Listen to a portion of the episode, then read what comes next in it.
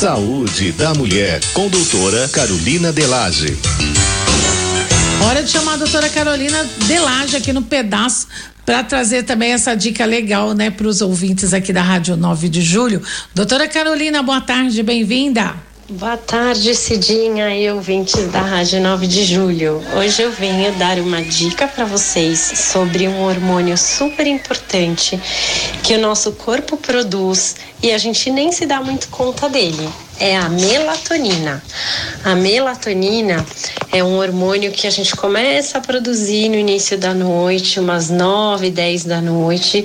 A gente tem o pico máximo de produção da melatonina duas, três da manhã.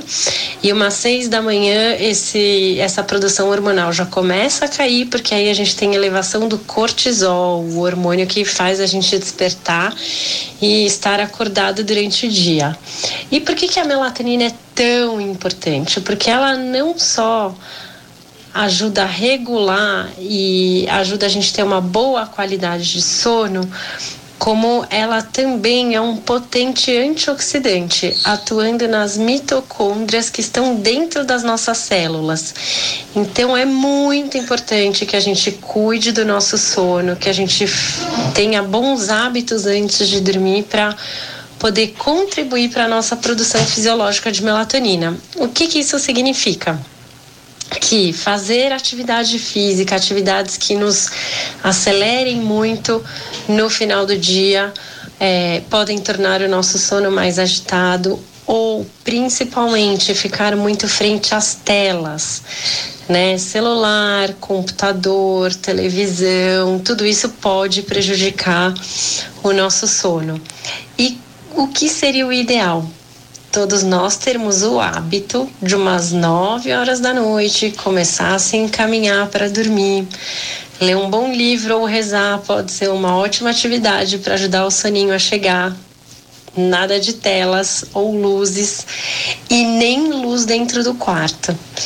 E ter essa jornada aí de 8 horas de sono né? Máximo mais tardar 10 horas da noite está na cama para acordar às 6 horas da manhã. Aí a gente vai estar tá respeitando o nosso ciclo fisiológico do sono e contribuindo para a nossa produção de melatonina. E eu gostaria de reforçar: qualquer luzinha dentro do quarto pode sim piorar a nossa produção de melatonina e atrapalhar a qualidade do nosso sono.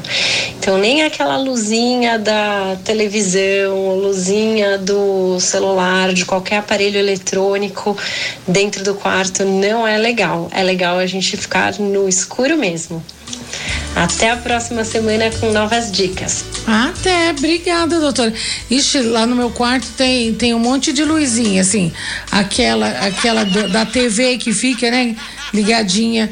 Tem, tem a do da internet, fica aquele monte ligadinho assim. E caramba, vou ter que apagar todas essas coisas agora. Tá certo. Obrigada, doutora.